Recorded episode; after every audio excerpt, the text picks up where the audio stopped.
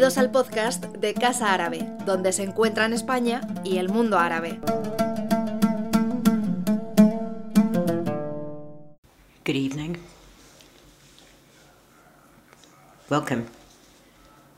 A very warm welcome to Casa Árabe.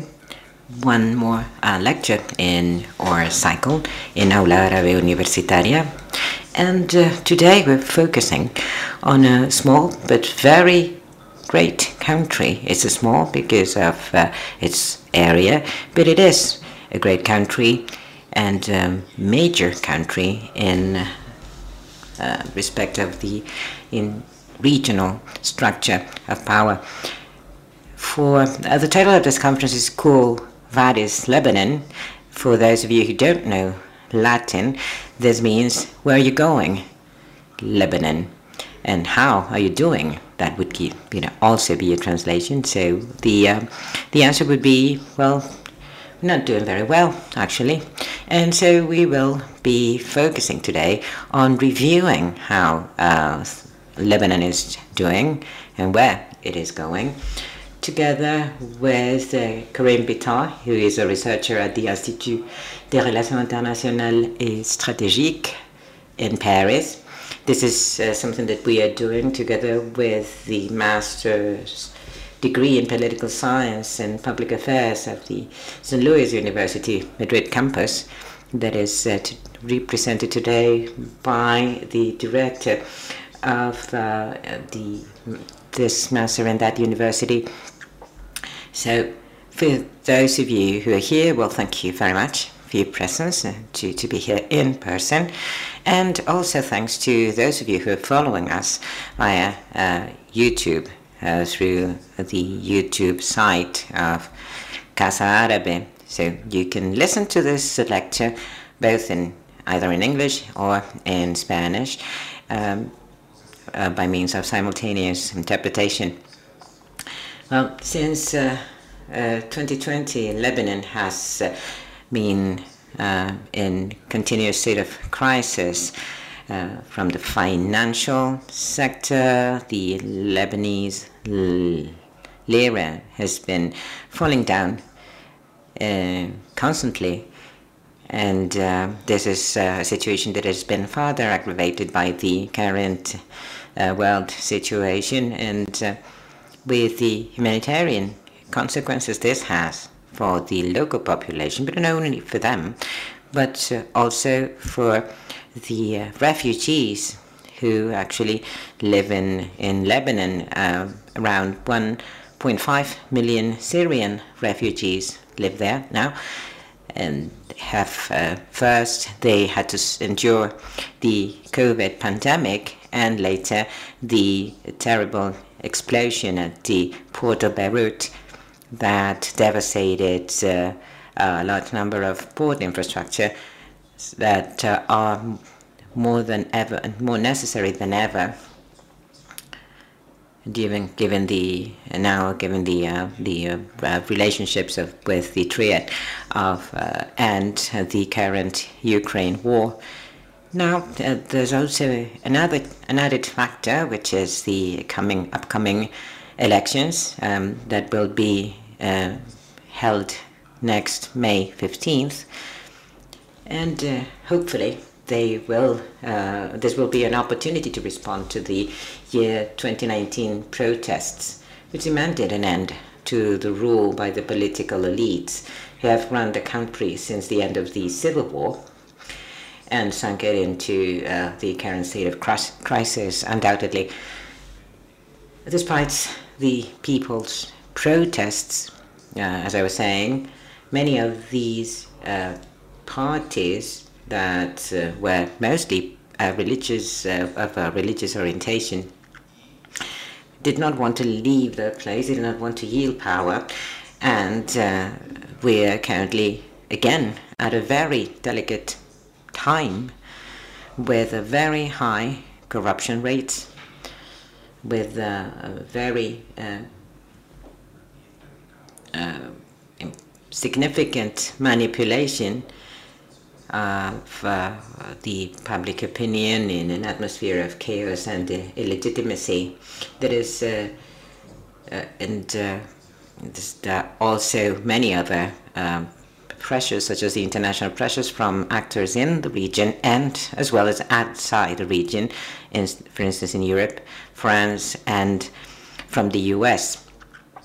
So, given this um, context and against this background, it could be it could be uh, there could be um, a post post election debacle with uh, unforeseen consequences, but. Uh, to my uh, colleague Karim, who's also named Karim, the same as I am, um, uh, I'm now going to uh, give the floor to them. He is not only a researcher at the IRIS in Paris, but also an editor of the French monthly magazine L'ENA Hors le Mur. He's also an associate member of the Geneva Center for Security Policy, GCSP, and associate researcher at the Institute, Institut Medea in Brussels. He's also a professor of international relations and history of political thought at several universities, and he also frequently uh, appears before the foreign affairs committees of the French and the European Parliament. He has authored various chapters and articles in Le Monde Diplomatique, Libération, Le Monde Inform Informed Comment, Atlantico, La Vanguardia, An-Nahar, L'Orient le Jour, as well as editing and co-writing the collected book Regard sur la France, in which 30 personalities from around the world analyze France's strengths and weaknesses. So now I'm going to give him the floor, but also I'm going to give the floor to Mikaïl, uh, who's going to tell us why uh, why um, this uh, lecture now, um, and uh, and this and why is uh, the uh, University of St. Louis so interested in in doing this now,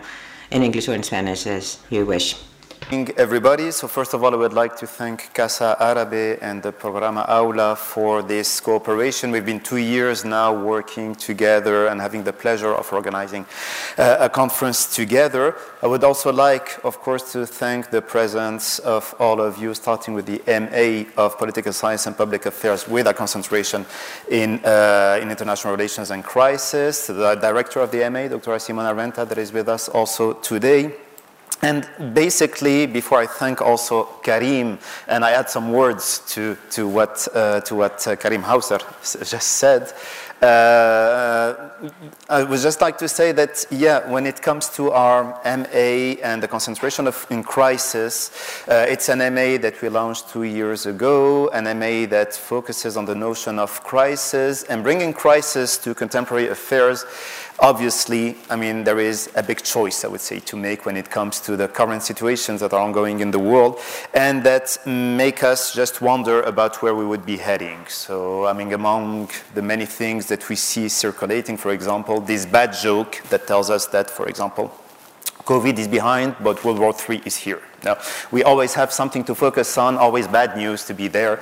And within this, within the program that we have with Casa Arabe, we thought also, uh, I mean, we, the obvious is that there is no one and only crisis in the MENA region. Unfortunately, I think that crises have become structural and have been structural since a long time ago in the MENA region, but thinking about what is ongoing, thinking about what happened while we are still building on this wave called the wave of the Arab Spring, where we see some countries that have entered in transition, other countries that uh, have not gotten to the end of their transitions, other countries also where it's blurry when it comes to the global situation that prevails there.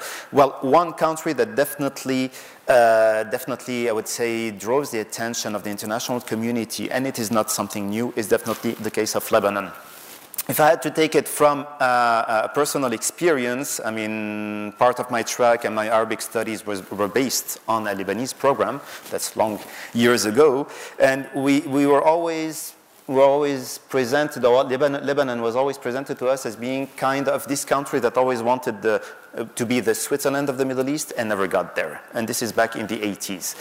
And in the 80s, we had a civil war, or a so called civil war, and actually what Karim Hauser just talked about uh, reminds us of the fact that unfortunately, Lebanon only has two neighbors, which happen to be, I mean, land neighbor by land, which happen to be Syria and Israel, and this is where it is stuck somewhere between many of the contradictions and the confrontations and the problems of the, uh, of the region. But the more we moved into history, or the more we got closer to where we are today in 2022, and the more we realized, or we saw also that there, were, there was a, there was a multi-layered crisis, actually, that had accumulated in, in Lebanon. We could talk about political crisis, we can talk about economic crisis, crisis. We can talk about social crisis. There is the, the, the impact of the, of the sectarian system also that has been maintained in Lebanon all through the decades since the independence of Lebanon that also have an, an importance. And I mean, also, what, what can call our attention is the fact that it is as if the ghosts of the past remain or came up to the present. The names of the past are the same today. We can talk about Najib Mikati or about, about Michel Aoun or about even some organizations, Hezbollah, for example, that, that remain structural in the Lebanese context. But at the end of the day, if there is something that renews itself, unfortunately, it is the problems of Lebanon, meaning that there is always a new problem happening. There is always a new situation, a new dire situation that is, that is happening there. And so this is, this is where we thought that Lebanon would be definitely this country that we hear a lot about, but that we even heard maybe more about these last few years with all the events that Karim has reminded us of uh, in, his, in his presentation or his introduction. And so all of this just deserves stopping there for some minutes, for an hour or so, and just understanding where Lebanon stands from things and why Lebanon keeps stuck in these contradictions. So without further ado, I would just like to add to what uh, Karim Hauser um, said that, yeah, uh, Karim Bitar is a friend and a colleague at the same time. And what I always like to remind people of is that apart from Lebanon that he's going to talk about, he's definitely knowledgeable about many of the interactions and the intertwining points that there are in the MENA region, meaning that I think that we have definitely here an expertise that we need, an expertise that is uh, invaluable. And this is why we thank you very much for having come, uh, for coming from Beirut to here to talk about, uh, to us about Lebanon. And the floor is yours. Thank you. Uh, thank you very much much, uh, Bara, for your kind introduction. Thank you, uh, Karim. Uh, uh I am very happy to be here, to be back at uh, Casa Arabe. Uh, I was telling my old friend Bara that I still vividly remember a conference that was organized by Karim Hauser and Casa Arabe in Cordoba in the early stages of the Arab Spring, where they brought together 20 to 30 academics, journalists, experts, and uh, it was a most interesting conference because we were still in the phase where we had a lot of hopes. The hopes and dreams have been crashed. Today we are in the midst of a full-fledged counter-revolution. Uh, every single uh, country in uh, the Arab world and uh, North Africa is uh, in deep crisis. Authoritarianism is back in force. Tunisia, which was perhaps uh, the uh, arguably the only example of a democratic transition underway, uh, is back to square one. Uh, you probably know that last week uh, uh, President Kais Saied has dissolved the, the parliament. He is showing an increasing authoritarian bent. And a few months ago, we also had the military taking over in Sudan, and uh, one could argue that this is perhaps, uh, it was perhaps the last nail in the coffin of those uh, Arab uprisings of uh, 2011. What was interesting in 2011 is that uh, uh, two countries were conspicuously absent from the debate, uh, Lebanon and Palestine for a while. Uh, you know, if you uh, uh, attend international conferences and seminars, very often in the 1980s, 70s, 90s, uh, the Israeli-Palestinian question was always hotly debated, was always at the center of the event. And after the uh, events in Tunisia and in Egypt and in Libya and in Syria, people tended to forget uh, the centrality of the Palestinian question. And another question, another country that was uh, a bit forgotten at the time was Lebanon, because in Lebanon, even though we witnessed a few minor demonstrations in 2011 uh, asking for uh, the, to dismantle the sectarian regime, الشعب يريد إسقاط النظام الطائفي, the slogan of the Arab revolutions, if you remember, was the people want to bring down the regimes. Uh, uh, our colleague Gilbert Achcar gave this uh, as a title to his book, the Ashab you read, the people want. In Lebanon, there were demonstrations asking in particularly to bring down sectarianism, but it was a short-lived protest movement, and it's only uh, 10 years later that Lebanon is back in the news for a series of reasons. Karim Hauser has mentioned them very clearly. An unprecedented economic and financial crisis. According to the World Bank, it's one of the three worst crises since 1850 in the entire world an unprecedented uh, hyperinflation, uh, depreciation of the national currency.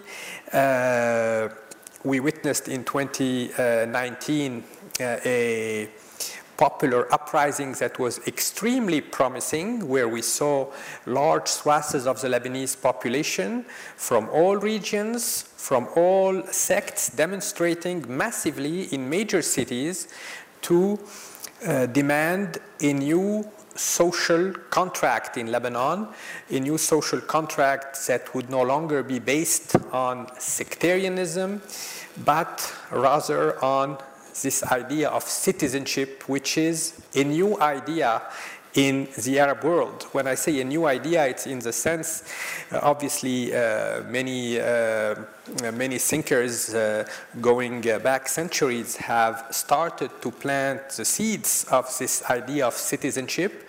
However, we could say that not uh, even beyond the Arab world, even if you look at Turkey, at Israel, at Iran, you have very few examples where you have a direct relationship between the individual and the state, where you are considered a citizen and not exclusively as a member of one particular sect.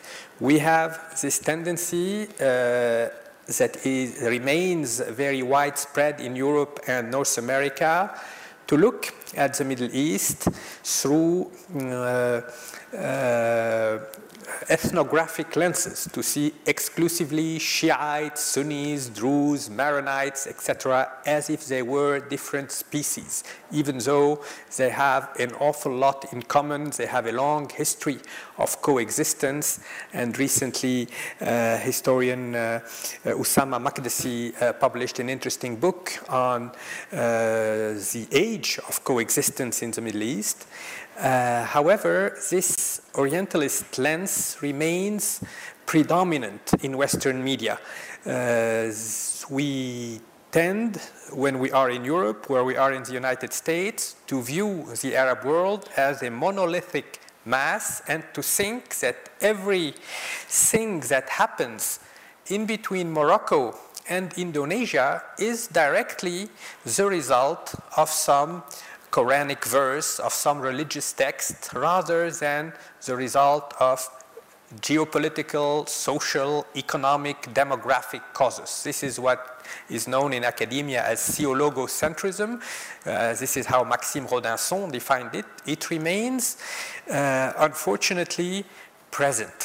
And when we analyze Lebanon, when Western academics, Western journalists analyze Lebanon, they consistently bring us back to this idea that you are a member uh, of one particular sect and that you are supposed to think in a certain way, to act in a certain way because of this uh, uh, religious or sectarian belonging. So, this is why I started by mentioning citizenship. One of the reasons why the uprising of 2019 was exhilarating to uh, a lot of youth in Lebanon is that for the first time they had the impression that they were protesting as citizens, demanding dignity, demanding equal rights, demanding an end to uh, economic injustice, demanding uh, uh, a better equilibrium between uh, the cities and the rural areas, and most importantly, uh, demanding uh, to bring down a corrupt political and financial oligarchy that had literally looted uh, Lebanon. Uh, this, uh, let me start perhaps by this cartoon that was published uh, a few uh, months ago on the front page of Le Monde. It's an Arab cartoonist, but you know that uh, after the famed French cartoonist Plantu retired, he offered the front page cartoon to his association, Cartooning for Peace, and every day you have one cartoonist from a different part of the world. And this one is particularly uh, uh, sad for us Lebanese because it is a reflection of what has happened in the past 20 to 30 years. Uh, this country uh, was uh, relatively uh, prosperous, even though uh, inequalities have always been uh, very present in Lebanon. Uh, Bara mentioned uh, the old cliche of the Switzerland of the Middle East. Others called Beirut the Paris of the East. Uh, all these cliches do not resist analysis because even in the so-called golden era in the 1950s, 1960s, early 70s, you had massive uh, inequalities, and you had a tiny privileged elite that was relatively well off, that was connected to the West. This is why uh, we had this impression that Lebanon was relatively well off at the time, a, a relatively uh, liberal uh, democratic parliamentary regimes at a time when most neighboring countries were ruled by authoritarian cliques. Unfortunately, behind this facade of a parliamentary liberal democracy, uh, Lebanon was still, uh, uh, was and is still governed by a very archaic uh, political formula of power sharing between uh, uh, communities. It was known as consociative democracy or consociationalism. Uh, and uh, initially, the idea was uh, that it was necessary to appease the existential angst of the various communities. So, to give them guarantees that they will not be overruled, that uh, will, they will always be able to take part in government. So, uh, one of the founding fathers of uh, the Lebanese uh, system, who wrote the Lebanese constitution, is an interesting thinker whose name was Michel Chiha. He is uh, someone who uh, wrote uh, very prescient articles about Palestine in the 1930s and early 1940s, warning about the dispossession of the Palestinian people. But the same Michel Chiha was also uh, a precursor uh, of uh, what is called today neoliberalism. He perceived Lebanon as uh, a merchant's republic. This would be uh, used later by political scientists. But he basically had this idea that laissez faire economics was the appropriate system.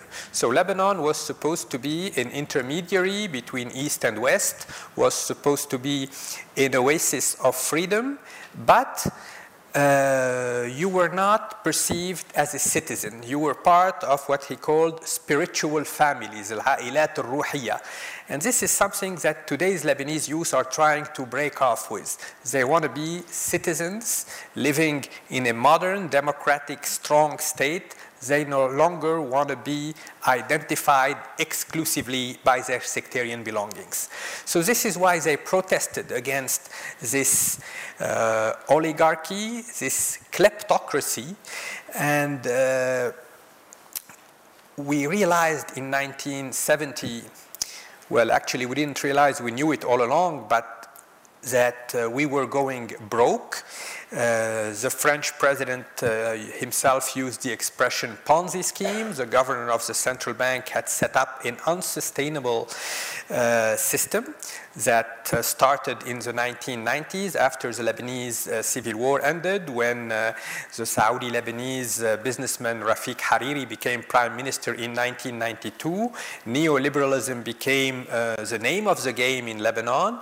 it was a rent based economy. Fundamental sectors like agriculture and industry were completely forgotten. Lebanon did not invest in its productive sectors, in the knowledge economy, in job creating industries, everything was focused on real estate, on tourism, on services, on the banking and financial industry.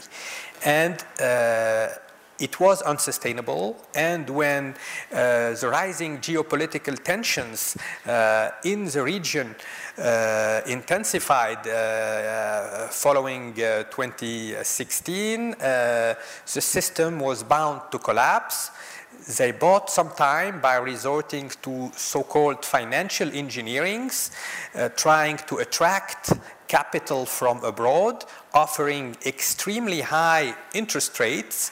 So it was a typical Ponzi scheme, even though many Lebanese bankers are still in denial and refuse uh, to accept the expression, and it ended up collapsing. Uh, so there is an awakening today that Lebanon cannot be analyzed exclusively through the prism of the geopolitical context. Of course, we are going to talk today about the geopolitical context, the uh, regional proxy wars. However, there are also structural problems that have to do with the way the Lebanese social and economic system was built. It was built uh, in order to protect the interest of a tiny minority of Lebanese uh, uh, business elites and uh, uh, disenfranchised masses were often forgotten, kept out of the picture. Uh, so, in the past two years, we witnessed an unprecedented uh, devaluation of the currency, uh, hyperinflation. Uh, the World Bank estimates that uh, the poverty rate today in Lebanon is over 75 percent of the Lebanese population. Some figures are really uh, shocking. The latest UNICEF reports Uh, tells you that one out of three Lebanese children uh, goes to bed without having had dinner, uh, ha has to skip meals. This is in a country that was perceived, as Barak said, as uh, a relatively uh, developed, prosperous Switzerland ersatz in the Middle East. And today, poverty is on the rise, inequality is on the rise, and the geopolitical context that I'm sure you are familiar with is particularly grim. So I will start by mentioning, before we go back to this kleptocracy that has been described as a redistributive kleptocracy by academics like uh, Salameh of uh, Sciences Po in Paris. Why did he call it a redistributive kleptocracy? Because uh, these Lebanese oligarchs, sectarian leaders, feudal lords, business elites do not only practice elite capture like uh, ha uh, what happens in other places, uh, uh, in many other countries, but they do indeed redistribute part of the amounts that were siphoned out to their own clientelist networks. And this is why they are still in power today. This is why the system is so resilient.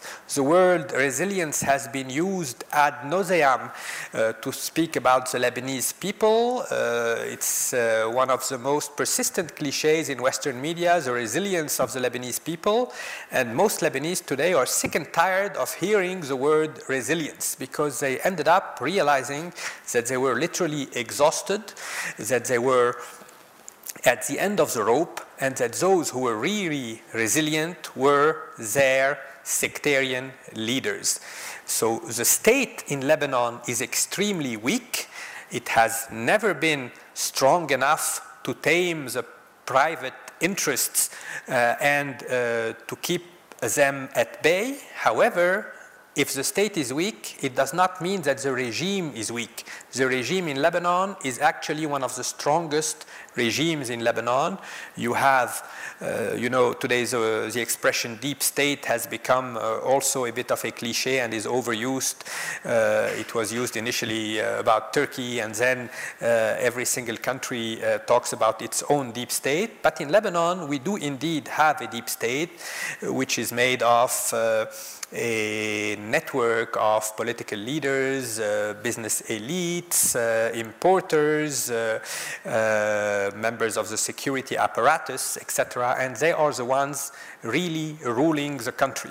So behind the facade of a liberal democracy, the Lebanese system is no longer today a consociational democracy, and I'm very critical of consociational democracy to begin with, but until a few years ago we could argue that consociational democracy was poorly put in practice, uh, poorly interpreted. But today uh, it is no longer a consociational democracy, it is a, an oligarchic system where you have six or seven uh, sectarian leaders, uh, billionaires, uh, former warlords who are uh, actually ruling the country.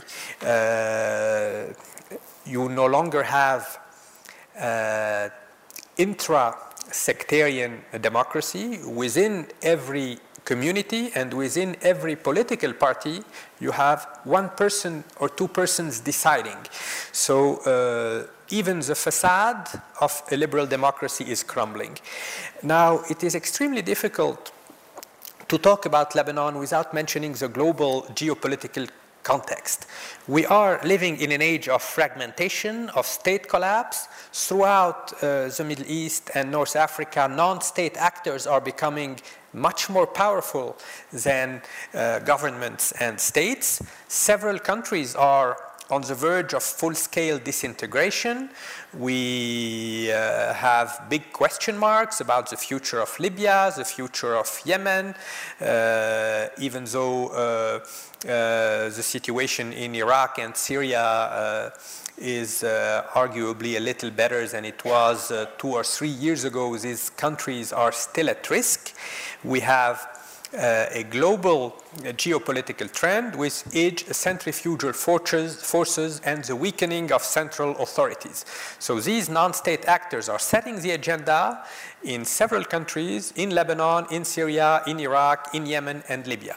The entire territorial framework that was born after World War I is beginning to shatter. I do not think many people argued a few years ago that we were witnessing the end of Sykes-Picot and that we were going to see new borders in uh, the Middle East and uh, in the early stages of the war in Syria. Many people uh, started uh, speaking of a so-called Alawite state and a Sunni state and uh, in Lebanon uh, on the fringes of the political spectrum, you have many people who would also uh, prefer to live in uh, uh, homogeneous, small sectarian enclaves. But uh, as uh, you know, as students of international relations, it is increasingly difficult to redraw borders. The only examples in the past 20 years turned out to be disastrous, uh, whether Kosovo or South Sudan. So uh, partitioning uh, the Middle East along sectarian lines, as uh, I was mentioning fringes, but today it's no longer the fringes. Uh, these uh, discourses are becoming mainstream. Many people are starting to openly call for partition or sometimes for federalism or a confederate system. I think it is quite uh, a delusion because uh, the history of this part of the world shows the imbrication of communities.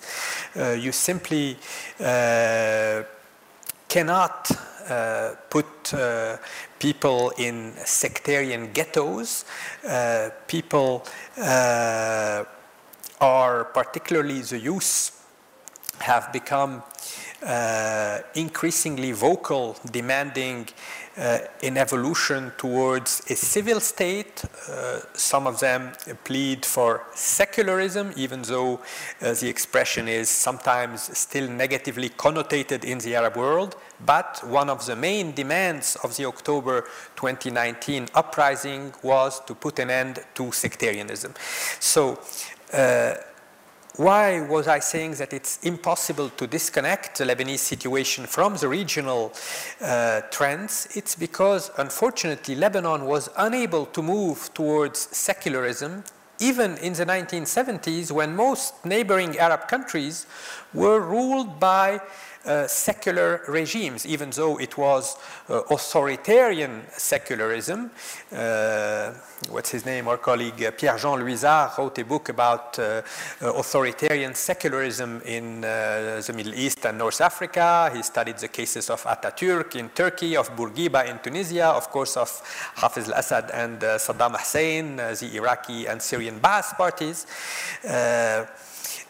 even though in the 1970s, there was a wide segment of the Lebanese population uh, also pleading against sectarianism and uh, trying to move towards a secular system, it proved to be uh, quite a challenge. So today it will be even more difficult because throughout the region we have a rise of religious uh, and uh, identitarian uh, politics. we are witnessing also the statization of armed groups and the militiaization of states. Uh, certain groups have become much more powerful than states uh, they operate in, and a contrario, uh, certain regimes are behaving like militias. So uh, another uh, trend uh, that Lebanon has to reflect upon is that hyper-centralized states have collapsed. And yet, very few structures exist to rebuild social cohesion.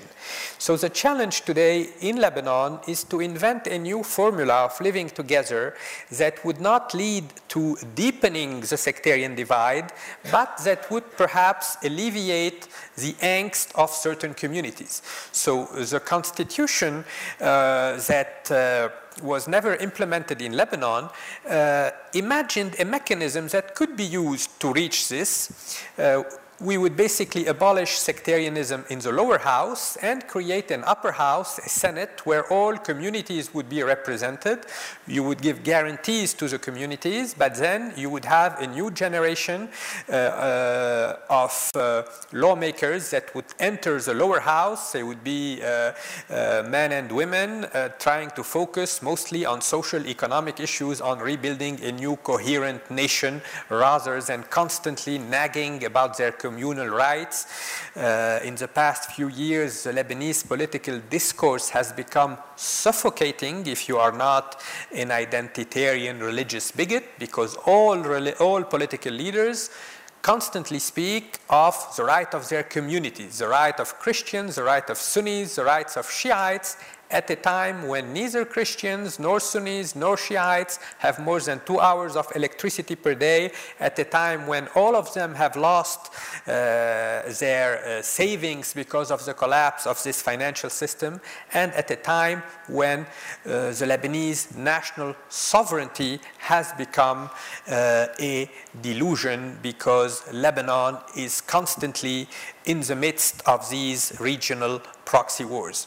So uh, there are many reasons to be pessimistic in the current context, unlike the context I was talking about 2011, because today the counter revolution has triumphed throughout the region. Even the few countries that uh, have weathered the Arab Spring drew the wrong lessons, hardened repression, police states are back in force, and this is true not only for anti-West uh, regimes, it is also true for many uh, pro-Western uh, Gulf countries that are perceived favorably in Western media. Uh, there are also countries where you could go to jail because of a joke you cracked on Twitter. So uh, how to maintain Lebanon as a relatively free, democratic, liberal country uh, when you have these global uh, trends throughout the region, is a bit like uh, solving uh, an impossible equation. Uh, at the core of this uh, regional uh, tug of war is what we can call the new Middle East proxy wars. It's in reference to this book you see uh, right here uh, that was published in the 19 uh, in the, uh, about the period going uh, from 1952 to 1970, the Arab Cold War.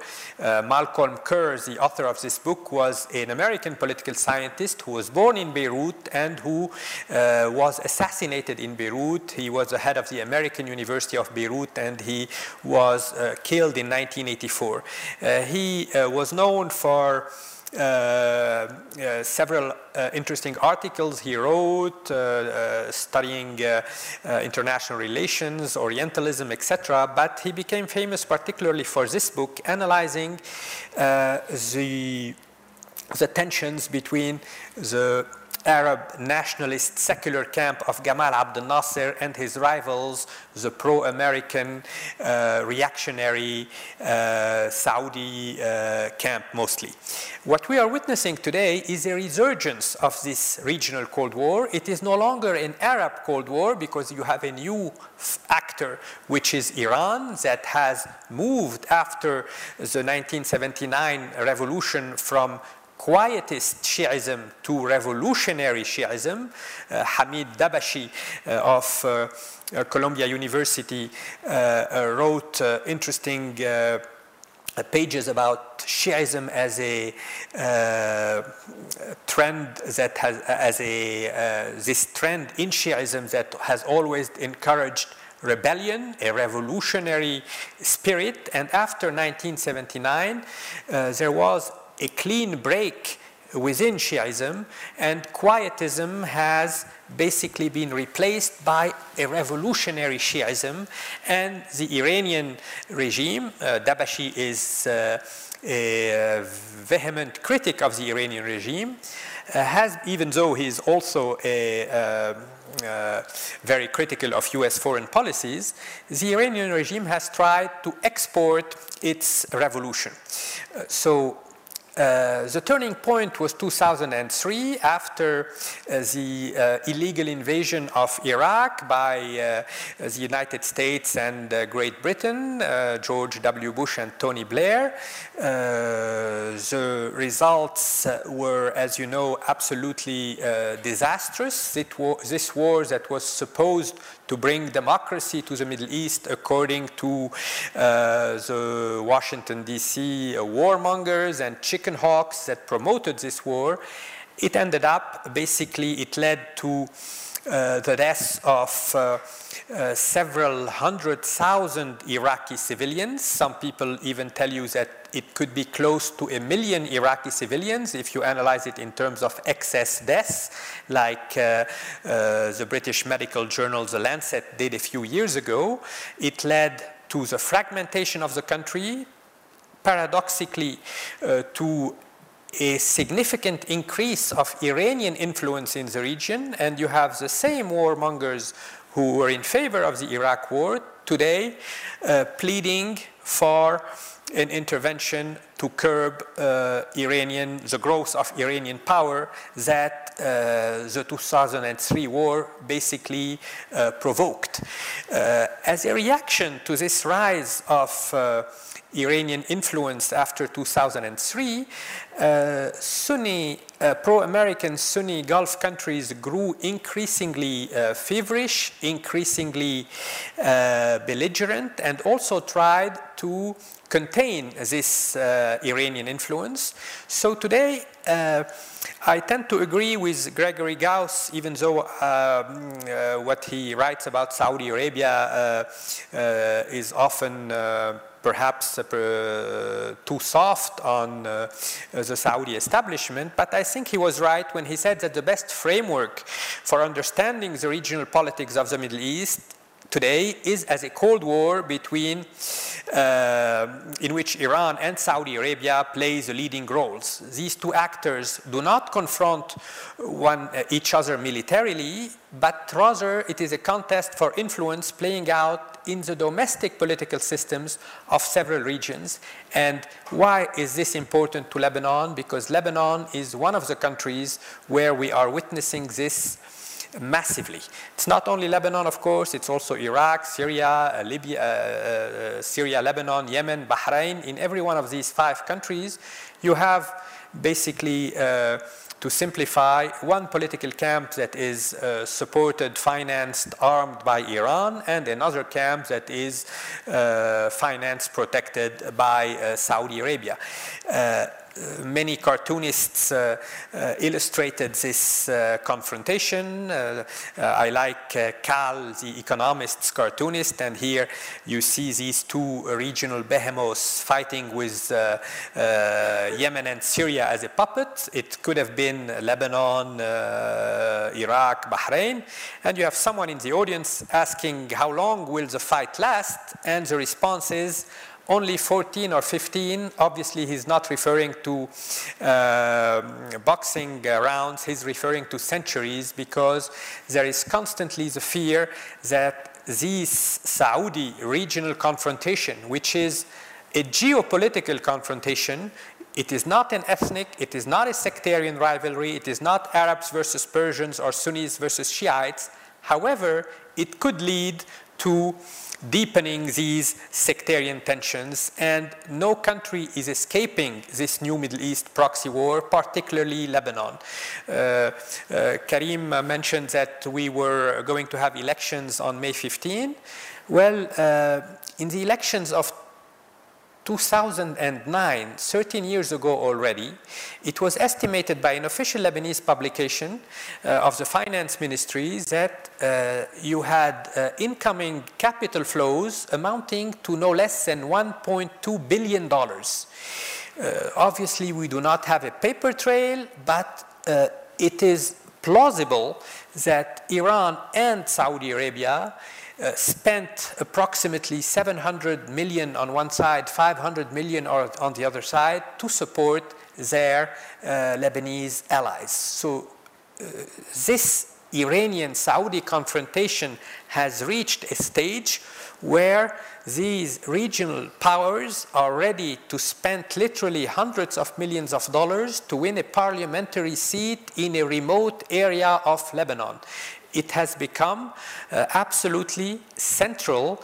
and very few uh, public figures in Lebanon uh, are genuinely independent from one of these two countries. Some of them are very critical of Iran, of Iranian uh, influence, they call it Iranian occupation but they uh, suddenly uh, disappear uh, and they do not find the courage to publish a single tweet criticizing Jamal Khashoggi's assassination.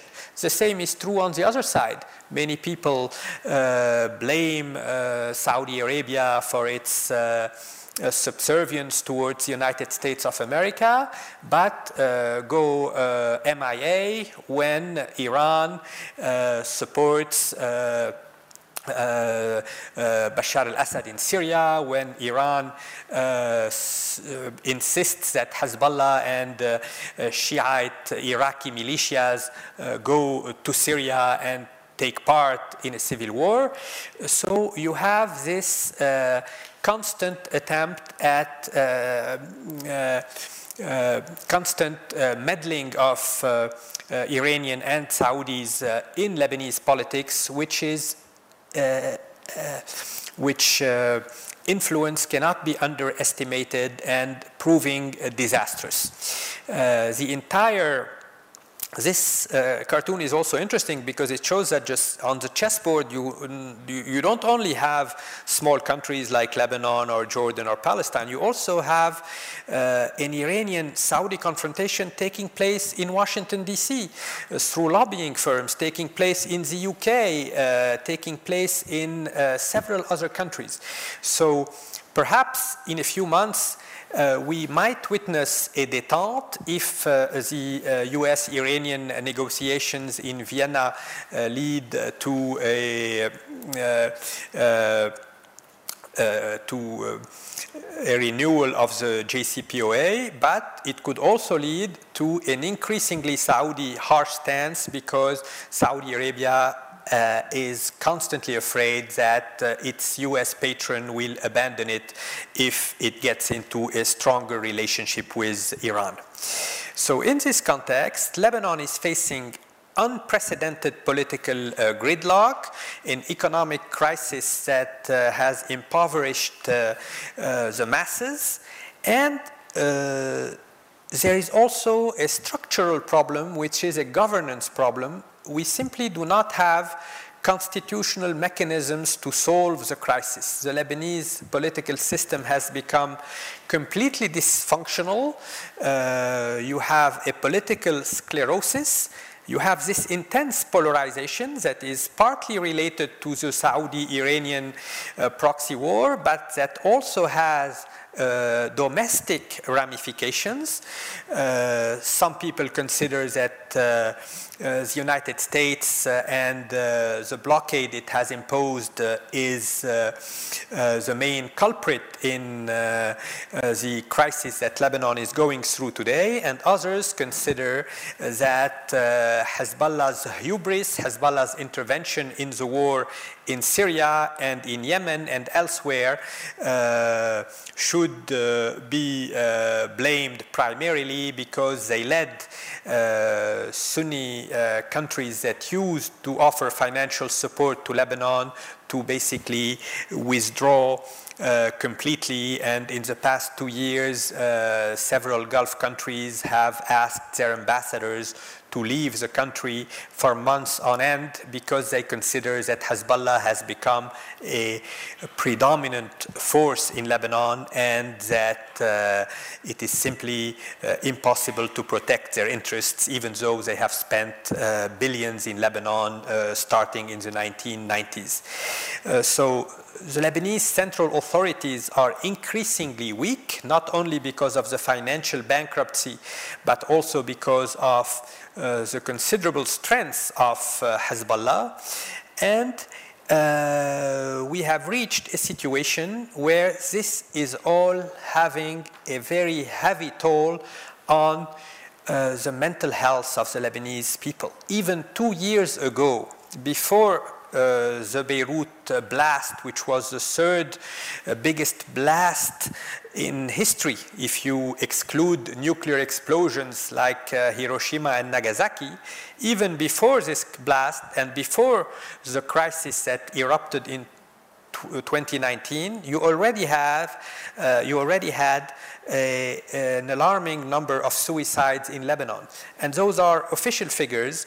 Uh, we have to keep in mind that these figures are severely, uh, probably under evaluated in the Middle East because of the stigma attached to suicide. So many suicides are disguised as someone having uh, fallen from the balcony or uh, a car accident or whatever. So you have today a situation of exhaustion. I see it uh, at my university. All of our students are uh, tired, depressed, our professors, uh, we are all uh, exhausted. Uh, and uh, this is one of the issues that is not getting enough attention. Uh, it is arguably the most important, most pressing issue today, particularly uh, after the trauma that was caused by the Beirut uh, blast. A Lebanese psychiatrist uh, tweeted yesterday that uh, he was still uh, in constant touch with dozens of patients who still suffer from post traumatic stress after April 4th. Another point I wanted to mention today, even though it seems uh, a bit unrelated, is that the main problem in Lebanon is that uh, peaceful revolution was always made impossible. And this, uh, as John F. Kennedy said, those who make peaceful revolution impossible will make violent revolution inevitable. We are approaching a situation where we could see violence in Lebanon. And I'm not speaking about uh, uh, a new uh, revolution with uh, a few uh, persons going uh, overboard. We have had a 60% decrease in GDP in the past two years. If you look at worldwide experiences, there are simply no cases where you have such a severe economic crisis 60%, you lose 60% of GDP without uh, having uh, ulteriorly, uh, in an ulterior phase, uh, a security deterioration or a major crisis or a war. Uh, so today, uh, Lebanon is at the crossroads. It, is, it has always been at the crossroads. It has become a cliche. But if Lebanon does not really manage to find a way to bring systemic structural reforms and obtain uh, a new political system, there is really a risk of a new violent revolution. We uh, literally uh, can no longer pay our diplomats. For the past two months, the Lebanese ambassador in Paris, in, New, uh, in Washington, D.C., in Madrid, uh, these ambassadors have not been paid. Uh, none of the staffers, uh, none of the diplomats have been paid. The situation will get even worse in a couple of months the reserves of the, for, of the central bank have, uh, are depleted. Yesterday, uh, the vice prime minister uh, recognized that the central bank was literally broke and that the Lebanese state was broke. But uh, uh, an hour later, the prime minister backpedaled. And you know, as I say, denial ain't just a river in Egypt. Many people in Lebanon, in the financial establishment, are still in denial, are refusing to acknowledge the obvious is that this country is bankrupt and might not even be able to uh, uh, to weather uh, the uh, Russia-Ukraine crisis, for example, because 95% of Lebanese wheat comes from Russia or Ukraine. Lebanon, of all the Arab countries, is the most vulnerable one. So we have 45 days of stocks, but there is a genuine risk of uh, famine in a country that has a history, uh, a traumatic history with famine, because during World War I, one out of three persons living in Mount Lebanon, uh, it was before the proclamation of the state of Great Lebanon, one out of three persons died of hunger. It was taboo for a very long time and people would not acknowledge it. They would prefer to tell you that uh, their grandfather died fighting the Ottomans than acknowledging that he died of hunger.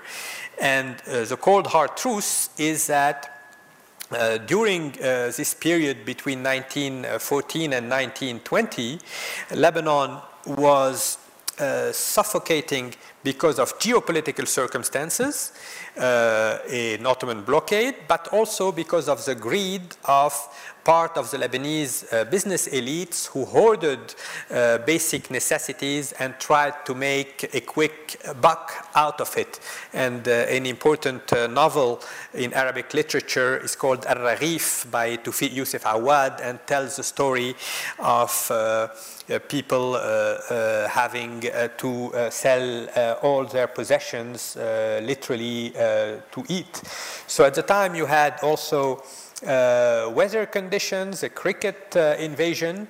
Today, a century later, again, you have geopolitical circumstances, the US Iranian confrontation, you have uh, coronavirus, and you have the same uh, greed of the same business elites in Lebanon. Uh, so the problem is simultaneously a problem of uh, uh, international relations, a problem of uh, uh, injustice and inability of the Lebanese masses to mobilize against a tiny minority uh, trying to uh, uh, make huge financial gains in times of crisis. And this is at the core of what we are going through today. Uh, after the collapse of 2019, uh, Lebanon suddenly woke up to the hard reality that it had uh, basically 70 to 80 billion dollars that had disappeared. So the main debate became on how, how to allocate these losses.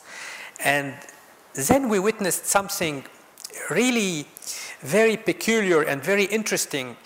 We witnessed an unholy alliance of all sectarian political parties that came together, ganged up in order to torpedo an economic rescue plan that would have protected the savings of 95% of Lebanese depositors. So basically, you had the, the preceding government presented an economic rescue plan that was elaborated in collaboration with a French uh, uh, bank, uh, Banque Lazard, and uh, uh, following uh, IMF uh, criteria, uh, the idea was to go to the IMF to negotiate a package deal, but also uh, to take the initiative and allocate the losses fairly. And this is when we witnessed this unholy alliance, and within Parliament, we saw members of Parliament that be belong to sectarian parties close to Iran and members of parliament that belong to other sectarian parties supported by the US and Saudi Arabia joining forces in order to torpedo these negotiations with the IMF in order to protect some vested interests, the interests of uh, some of the shareholders of the country's major banks who were trying to socialize their losses after having privatized their profits for the past 30 years. So uh, during the period going from 1992 basically to 2019, you had a, uh, an elite, a phenomenon of elite capture. Uh, a lot of people got very rich thanks to these interest rates that I told you about. And suddenly, when the system collapsed, they uh, used every dirty trick in the book to make sure that the average citizen would pay the price and that they would not uh, have to uh, accept uh, a bail-in. They wanted to be bailed out by uh, the state and they are still lobbying to sell all state assets that belong to all Lebanese, even the 50% of the Lebanese who do not have a bank account. And you still have a very intense lobbying pressure by these uh, uh, deep state forces that I was evoking in order to socialize their losses. So if you look at Lebanese history, and this is why I, uh, I, I, like this uh, John F. Kennedy quote, we realize that every single attempt to reform the system from within uh, all the liberal Democrats or all the progressives that tried to bring some uh, minor reforms were uh, very rapidly confronted by very powerful vested interests. So we had an interesting experience at the end of the 1950s, between 1958 and the late 1960s. There was an attempt to create a strong central state to uh, have a minimum of social justice, to have institutions. Uh, it was called the Shihabist experience after the, the name of uh, uh the President Fuad Shihab. And these reforms were very rapidly torpedoed by the sectarian establishment and by the business elites of the days. Same thing happened in the 70s, the same thing happened uh, in the late 1990s. Whenever there was an attempt at imposing a minimum uh, of regulations to protect uh, the weak, to bring some social justice, some economic development.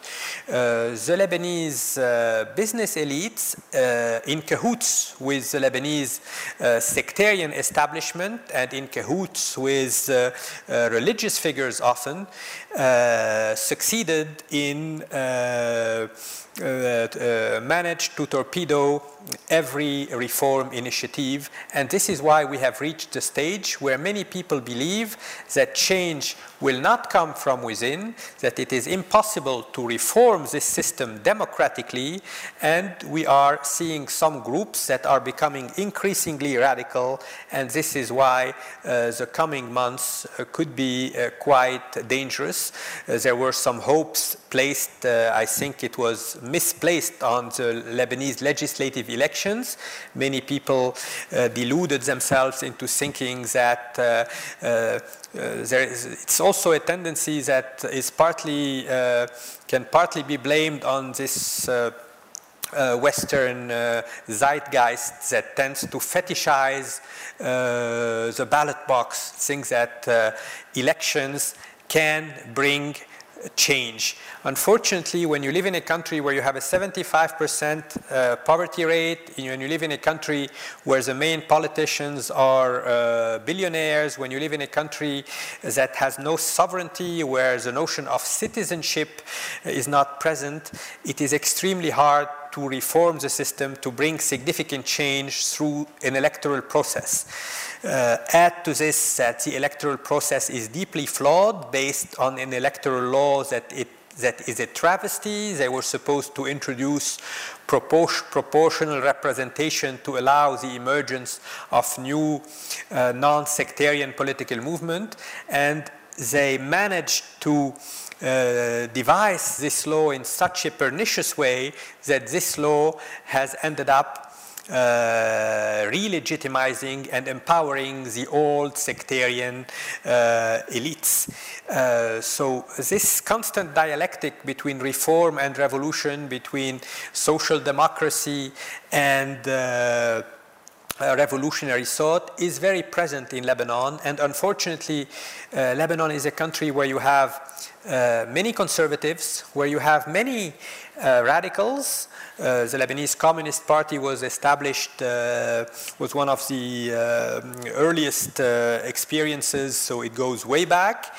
But what is conspicuously absent in Lebanon is the social democratic tradition.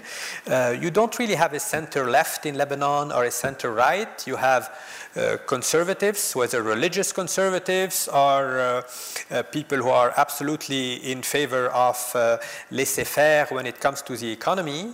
you have those who want to bring down the entire system and who do not believe in democratic change, but you have very few people who have attempted to lay the ground for a uh, uh, democratic turnover. We never had after the end of the Civil War in 1989 a turnover. It's actually uh, national unity governments that are almost uh, permanently in office.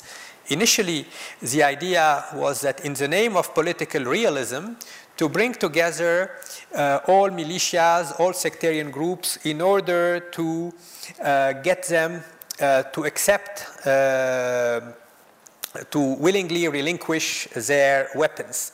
But then it became some sort of a constitutional heresy, and every single government today, almost everyone, uh, joins political antagonists. The government becomes some sort of mini parliament. Uh, so before I, I, go back to this, let me very rapidly recap. Yes.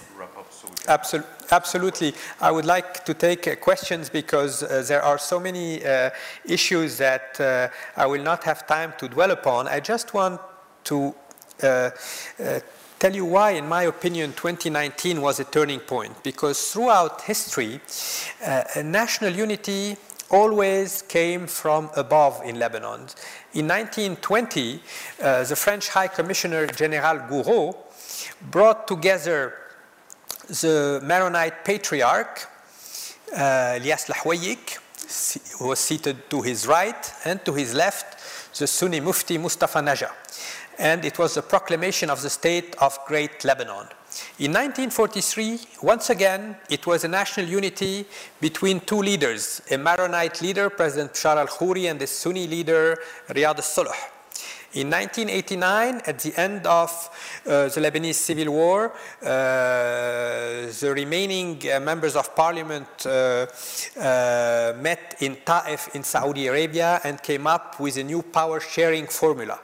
But for the first time in 2019, we witnessed the national unity from below. It was not leaders coming together, it was the people on the streets coalescing with common demands, trying to build a new Lebanon. This is why, even though many are reluctant to use the word revolution, and I think they are right, it was an uprising perhaps, it was a protest movement, an intifada, but not a revolution. However, something happened, there was an epistemological break because the Lebanese people, or at least large segments of the Lebanese people, realized that they wanted to live together and to build a new Lebanon together on a non sectarian basis. So, this popular uprising was very rapidly followed by violent counter revolutions. One of them was led by Hezbollah. Hezbollah did not accept uh, this uh, popular uprising. And paradoxically, even though Hezbollah has always presented itself as a revolutionary force, uh, when the system came under attack in 2019, Hezbollah very rapidly gave the predominance to its geopolitical interests and jumped to the rescue of some of the Lebanese oligarchs and of some of its allies. And there was a second revolution led by the financial oligarchy that I told you about that torpedoed the Lebanese uh, economic and financial reform. So basically, uh, realism has turned into cynicism and apathy. Realism is often uh, when they brought together all these militias in a single government and when they offered amnesty in 1991 to all the warlords, it was in the name of realism. And they ended up realizing we all ended up realizing that because there was no justice, because there was no accountability, we were unable to build a new Lebanon. There was a resurgence of sectarianism. This is the ogre of At-Ta'ifiyya uh, being uh, uh, uh, reawakening this sleeping giant, this sleeping beast, particularly after Iraq. And these Lebanese plagues remain the same corruption, patronage, clientelism, the spoil system, uh, feudalism. Uh, and Lebanon remains, a hundred years after the proclamation of the State of Great Lebanon, a house of many mansions. Uh, this is a book by Kamal Salibi, a historian who analyzed the conflicting historiographies of Lebanese sects. Unfortunately, it is still true in 2020.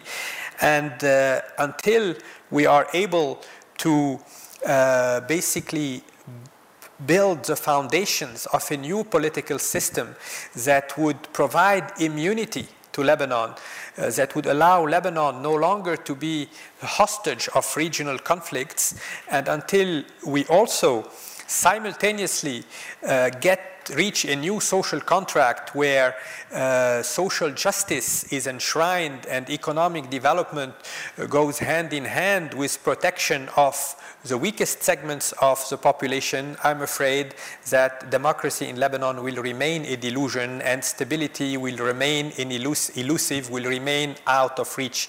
There are many issues I wanted to talk about, but uh, I got carried, carried up, so I, I, I guess uh, we can discuss this uh, later or take uh, questions. And uh, I would also like to apologize because these slides, it's not uh, the, the final version of my slide. I mistakenly uh, uh, uh, put the wrong one on my USB, so I will send you uh, the up-to-date uh, slides, and I will be would be happy to continue the conversation. Feel free to send me an email if you don't have time to ask the questions uh, today. Thank you again. Thank you, Bara. Thank you, Karim. Thank you all. Thank you, Karim.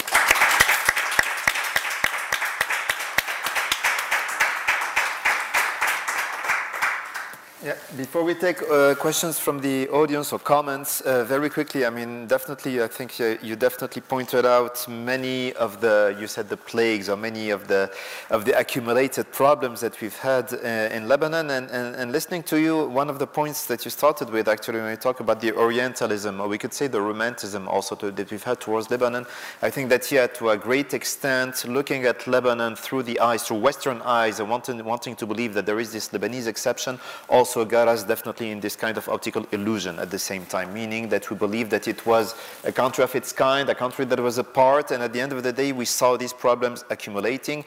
The things that I have in mind actually are the ones that you mentioned, but between them, let us not forget that the, the, the foundation of Lebanon itself was the National Pact of 1943, and this National Pact gave it to sectarianism, and this sect same sectarianism is the one that rules uh, up to now, unfortunately, at the institutional level, um, I mean.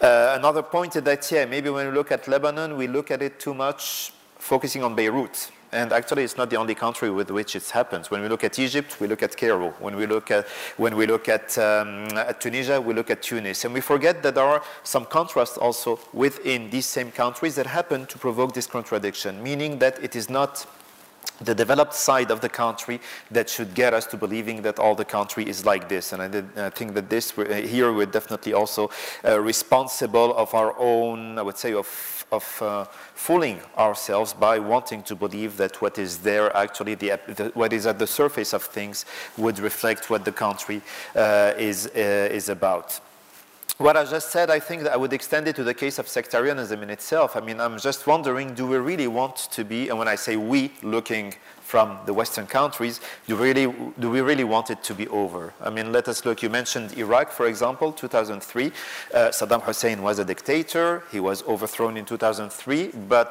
the result that we have today is something that institutionally reminds us also of Lebanon, the president being Kurdish, the prime minister being Sunni, and the, um, uh, the prime minister being uh, Shiite, sorry, and the president of parliament being Sunni. Sorry. And this yeah. was actually on purpose. It was deliberately uh, inspired by the Lebanese model model, and you had uh, some uh, Lebanese ideologues who were close to uh, the Republican members of Congress who pushed for this idea uh, of uh, entrenching sectarianism uh, in Iraq, and deep, and this has led to a deepening of the fractures, even though historically you have a strong nationalist identity in Iraq that transcended the sects. You had a lot of Shiite Sunni marriages before in the between the 1950s 80s and uh, 1990s, you had lots of mixed neighborhoods.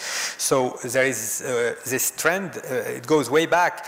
Sectarianism is often manufactured. It's not necessarily, uh, they have always been like this. Uh, you mentioned the Orientalist tradition. You have this French uh, famous novelist Maurice Barrès, who went to Lebanon in uh, the late 19th century and published his uh, Enquête au pays du Levant, Inquiry in the Levant, and he spent one day with the Druze, one day with the Maronites, etc. And actually, if you read history, I mentioned Usama Makdisi on the age of coexistence, but he also wrote on the culture of sectarianism. We realize that it's not something that is a given in this part of the world. It is very often instrumental for geopolitical interests. And this is something I should have mentioned. It goes back to the French uh, British rivalry in the 19th century. This is where the Lebanese communities and the Lebanese religious minorities started being used, and the first massacres happened in the context of this uh, European rivalry. Exactly, mid 19th century back then. Yeah, where we have, and actually Lebanon maybe reflects on this also the fact that the way we had these proxy wars that were led through communities, we still have something of it today. And actually, one of the questions that, that I had in mind is what about Saudi Arabia and Iran in Lebanon today? Like up to two years ago, we were still hearing a lot about the confrontation that were be, between them, but today, what is it that happened? Even Hezbollah in itself, we see the leader of Hezbollah making speeches, still focusing on Israel, also mentioning the situation in Lebanon. But what is it? What is it that um, what is it, where is it that we stand today from this same, from this same perspective? And one last thing before we get to the, audience and their comments and questions is I, I was wondering, listening to you, where is France? Where is the international community? Where are all these conferences that were meant to back, to back Lebanon? Even bringing it to these actors that I, talk, uh, I just mentioned. Where is Saudi Arabia that has its allies, that has been a backer, a supporter of a part of the, of the elite? Because I think that when you say that we,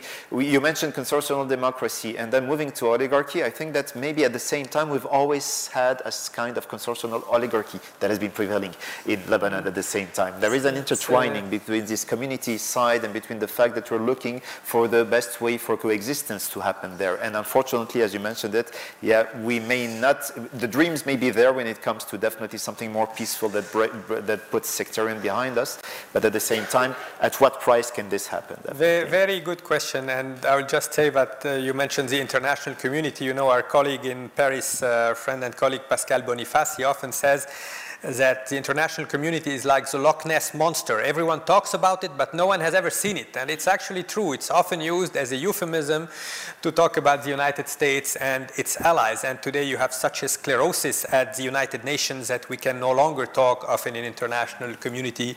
You always have to use uh, so-called uh, so-called international community. Yeah. Great. Thank you very much. Mm. So uh, if you have any questions, please just raise your hand. We'll, ha we'll hand you a, a, a, microphone, and if you can just uh, voice your, your uh, question either in, in English or in Espanol. Uh, we have translators. No hands. Volunteers. Okay. Okay, I'll then ask myself a question. Um, I mean, you uh, uh, mentioned, uh, Karim, the, the gridlock that the, uh, the, the, current, uh, um, that, that the state is facing, the society is facing, and there is somehow, I mean, you painted a picture where there's pretty much no way of unblocking this gridlock, that there is really like um, a stalemate, uh, a, a, very, very difficult um, situation in which to unblock it, there, there, there, doesn't seem to be like an exit. I don't know where where can you see where can you break the the, the eggs to make the omelette. Uh, this is uh, the arguably the most important question. The system definitely needs a reboot, but how to get to the reboot? Many Lebanese came to the conclusion that the ruling uh, oligarchs and kleptocrats in Lebanon understand only one language, which is the language of sanctions. This is why uh, many Lebanese intellectuals pleaded with the European Parliament, with the European Union, with the so-called international community uh, to uh, sanction uh, those Lebanese politicians uh, that uh, who, who, basically uh, embezzled hundreds of millions of dollars. The problem is that this so-called international community often only uses sanctions to target its political enemies. So uh, for sanctions to be effective, they have to be uh, uh, to target both sides of the political spectrum because the Lebanese people are not naive. Even if they are deeply partisan, they know that corruption exists on both sides of the aisle. So if you use sanctions only to uh, target anti-American or anti-Israel political parties while exonerating uh, US and Saudi allies, you will not reach your objective. However, if we manage to put pressure, and there was one interesting resolution passed by the European Parliament that clearly explained how, and voting by an overwhelming majority of uh, European MPs with the exclusion of the extreme uh, right uh, and uh, some Hungarian MPs, this resolution clearly explained the kleptocratic system at, way, uh, at work, the way these MPs I told you about torpedoed the IMF negotiations. And then you had uh, one example of the US trying to be fair and balanced by sanctioning both uh, a uh, pro-Hariri uh, businessman uh, close to uh, Saudi Arabia and the US and uh, another business person close to the president who is currently aligned with Hezbollah. however, it is not enough. The, reboot has to come from Lebanon. Perhaps we need to reach a situation of total collapse because before we uh, build a new Lebanon, but I'm afraid uh, that there is no plan B to an IMF negotiation.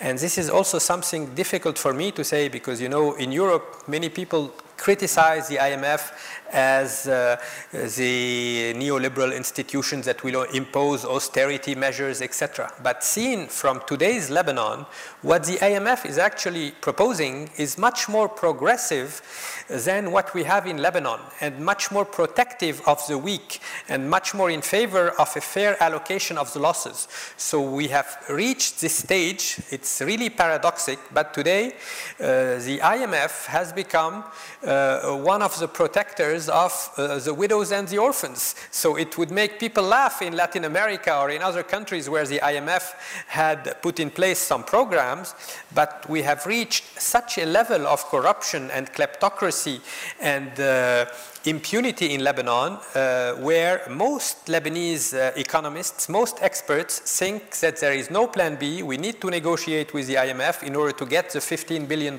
we need, and also because it will impose transparency at least, and it will force uh, the politicians to at least set some clear criteria. Today there are no criteria. They are literally trying to save their necks after the collapse. Maybe just on this point, we could also add or mention the fact that I think it is uh, today that the UN decided to lift the subsidies that it was giving Absolutely. also when it comes Absolutely. to the fuel, so which may be a problem again for all what relates to the energy. But I mean, maybe bringing it to, let's say, day-to-day perspectives, like very basic perspectives. I mean, what we hear, what we know now about Lebanon is that, of course, there is this crisis of liquidities, this crisis of cash. And we hear a lot about, for example, the fact that cryptocurrencies would be the new trends, that more and more people would be relying on or trying to rely on. What truth is there in this? Do we see really a reshaping of the way of doing for Lebanese? This is on the one hand. And on the other one, what about networks of solidarity? What about the diaspora? Is there, is there something that is compensating all the losses that we have at the institutional Yes, level? Yes, these are two uh, important points. Regarding cryptocurrencies, Lebanese youth uh, are uh, big fans of cryptos, and Lebanon is actually uh, the second country in the entire region, right after Turkey, in terms of uh, uh, number of transactions. Uh, so this is definitely something that will have to be uh, at the core of the discussions in the next few years following the collapse of the uh, entire uh, banking system. And uh, you also mentioned uh, the Lebanese diaspora. Uh, the Lebanese diaspora has considerable untapped resources. This is what has been allowing uh, over a million Lebanese families to make ends meet because they have family members in Canada or Australia or uh, France or the United States or Africa sending a few hundred dollars every month, which, which uh, with the new uh, inflation uh, is a considerable amount in Lebanese uh, pounds. Uh, however, we should resist the temptation of seeing the diaspora as uh, a uh, panacea. the solution to Lebanon's problem cannot come from the diaspora because uh, there is a disconnect, even though many Lebanese expats remain uh, very uh, close to the country, follow the news 24 7. However, uh, they are not the one paying the price. Uh, it's the old debate on taxation and representation. They send a lot of money to Lebanon. Uh, they obtain the right to vote, but uh, you still have uh, conflicting agendas. So the solution cannot come from the diaspora. The diaspora can help empower reformers in Lebanon, empower.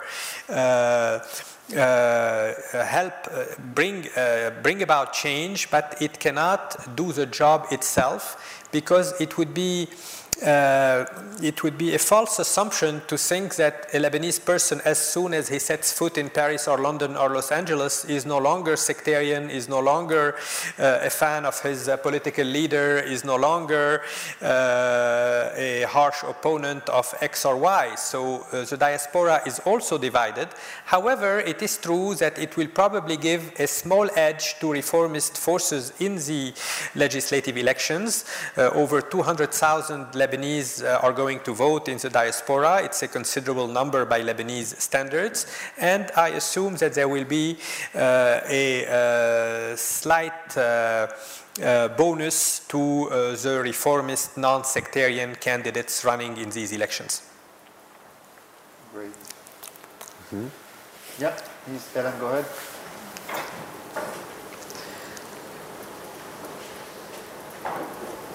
Um, what kind of relationship does the Lebanese deep state have with sectarianism? Like what I'm thinking of so is do they use it to divide and distract from these massive issues that you went in depth about, like the corruption and yeah. the robbing of all of Lebanon's funds?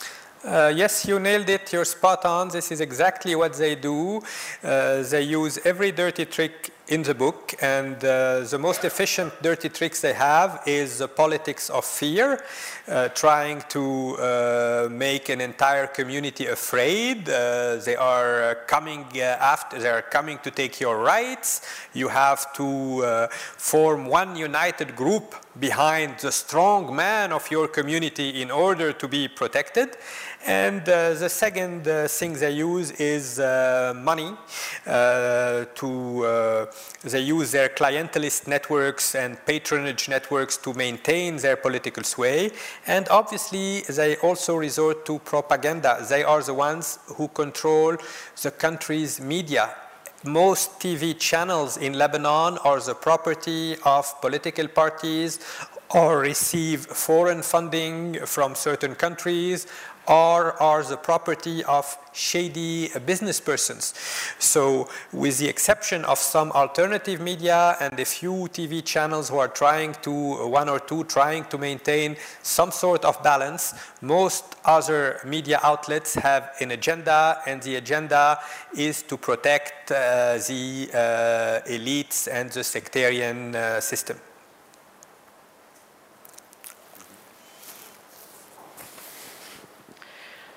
Thank you very much. Thank you very much for your uh, presentation. So the, the governance aspect of the crisis that you are looking at, is this a crisis in the case of Lebanon of national cohesion, of sectarianism, as we know, historical, or, or is this a crisis of the state form itself? Yeah, trying to think beyond. Because two of the most important aspects that stood out for me in your presentation you make the claim that the hyper-centralized state collapses and there's no alternative, but at the same time, the Lebanese people come together as citizens to demand an institutional structure, a form of representation that really recognizes their rights as citizens. So there's something there in the popular imaginary that makes the idea of the state still resilient. And I think I'm not an expert in this region, or my colleague Barah is much more. Uh, but I see this double bind beyond this region. We have a crisis of representation, but uh, most social movements or a lot of social movements are pro-democratic, pro demanding more representation, authentic representation. So in terms of the form of organization, um, and the second question or point is you saw 2019 as a, a turning point in, in, in, the history of political crisis in, in Lebanon, despite the counter-revolutions that you mentioned. Why do you think this was a turning point from the perspective of the social movement, the popular movement that emerged there? Thank you. These are two very difficult questions, but very sensitive, uh, and they deserve to be uh, debated. There is a, uh, uh discussion in Lebanon on whether uh, Lebanon is a nation or will never become a nation. In 1920, when there was this proclamation of the state of Great Lebanon, uh, many people, particularly in the peripheral areas, were very reluctant. Many wanted to be part of Greater Syria. So many Lebanese uh, rejected this idea of a national cohesion. They did not perceive themselves as Lebanese.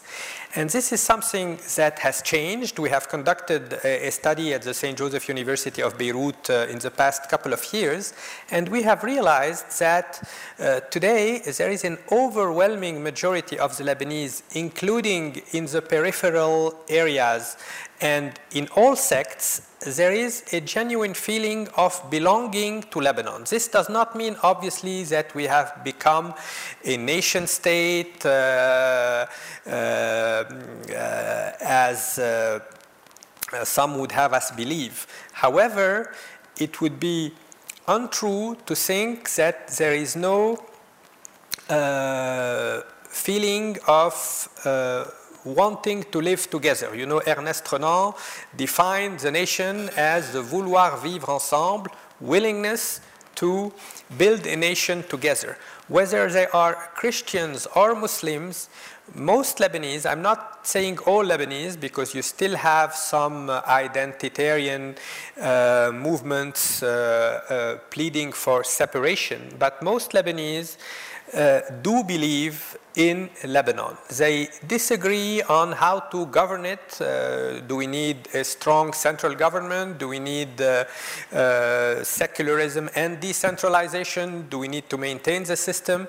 Uh, but they uh, do not look at their fellow Lebanese as rivals or enemies. If you look at politics bottom up, on the grassroots level, you do not have animosities between sects. Even at the height of the Civil War, you had fantastic examples of people living together uh, and uh, resisting together against the sectarian militia. So the problem in Lebanon is not that we have Christians and Muslims who cannot coexist.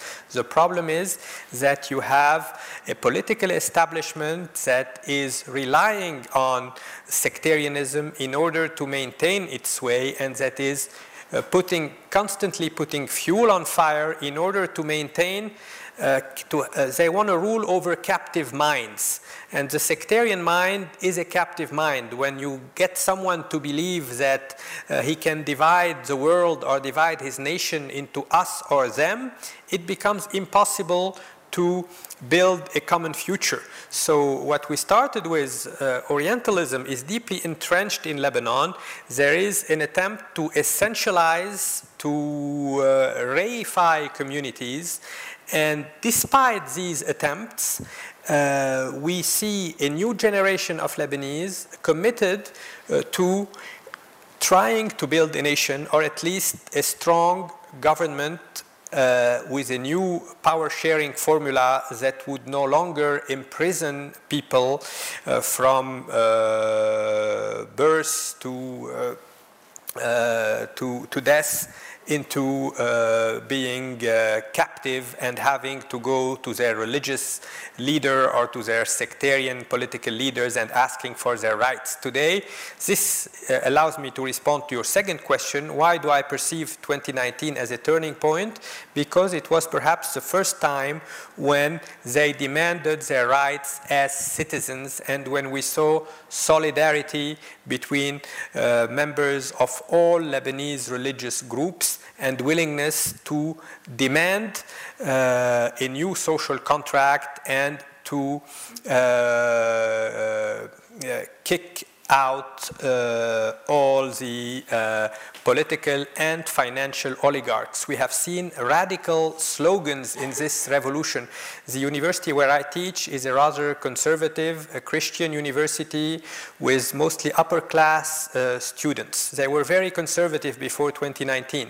And yet, two months after uh, the, the uprising, on the walls on the, uh, in the neighborhood of the university, we had radical slogans calling for LGBT rights, calling for secularism, calling for a complete overhaul of the economic system. So these conservative Christian upper class students suddenly uh, had some sort of an awakening and realized that the system was profoundly unfair. Uh, this is the good news. The bad news is that two years later, uh, things have changed because of the counter revolution that is underway, because of uh, uh, the uh, uh, attempts by sectarian leaders to uh, play on people's fears, to use the politics of fear. I see some of the same students who had become radical after 2019 going back to their communal instinct and telling me, yes, I was about to join uh, this uh, radical non-sectarian movement, but now I feel that there is a threat on my community and I'm going to vote once again for the strong Maronite, uh, the guy who will protect me, the former warlord, because uh, there are other groups who uh, are uh, becoming too extreme and who are trying to marginalize us. This is obviously a reference to Hezbollah. So the fact that Hezbollah did not accept this popular uprising has uh, strengthened uh, the other sectarian leaders. And it was a missed opportunity because within uh, the Shiite community, you had a significant segment that was supportive of this uh, 2019 uprising, supportive of social and economic rights and of uh, a civil state. Thank you, thank you very much. I think. Muchísimas gracias y yo creo que vamos a tener que dejarlo aquí. Ha sido Thank you, thank you, Karim uh, Bitar, for this for this uh, uh, amazing. Um, uh, I'd say like uh, uh, historic and up to date. It's, it's, really like a journey into into modern Lebanon and how we have come up to to to this to this current to this current state of affairs, which is sadly quite quite dark uh, a history of, of, missed opportunities like other countries in the region. Uh, different years, maybe, but uh, also, uh, as you mentioned, very alarming uh, issues of mental health among the people who feel left out, who feel extremely frustrated by, you know, the, uh, the, the, the, the missed opportunities or the possibilities that they could have had, and definitely the that original sin of having been founded as, as a sectarian republic has, has remained a, an imprint that uh, uh has determined uh, somehow the, uh, the, the, the, history of, of, of, this, of this nation. Uh, and again, the Cold War that is looming not only across the Arab countries, but across the world doesn't seem to to, uh, to bring good news. Uh, the only good news is that uh, we have uh, brilliant minds like you to try to untangle these issues, and we have also the interest of uh, the students uh, and, and, other, and other people who have listened across today. So, just to, to mm, wrap up, to thank again the Master in uh, Political Science and Public Affairs of the uh, uh, St. Louis University here in Madrid, and Barah Mikaïl uh, as his uh, representative, and of course Karim Bitar for coming here and and delivering this this talk today on on Quo Vadis Lebanon. you can also watch it again and take more notes or recommend it to friends. It's going to be on our uh, YouTube channel on, on Casa Árabe. Y bueno, pues sin más, desearos una feliz. And without further ado, well, a very good evening to you all. Please follow us, follow our Aula Árabe Universitaria. We still have a lot to show you. Thank you.